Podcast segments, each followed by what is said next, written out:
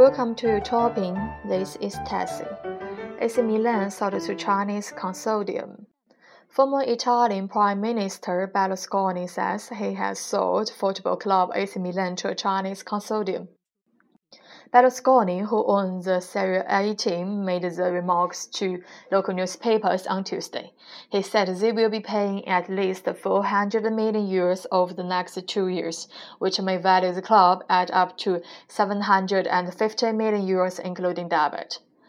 Milan has now embarked on this path towards China, he said without disclosing the identity of the buyers.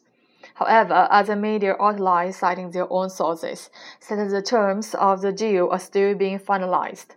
Berlusconi, 79, has served as prime minister four times, but was convicted of tax fraud and bribery.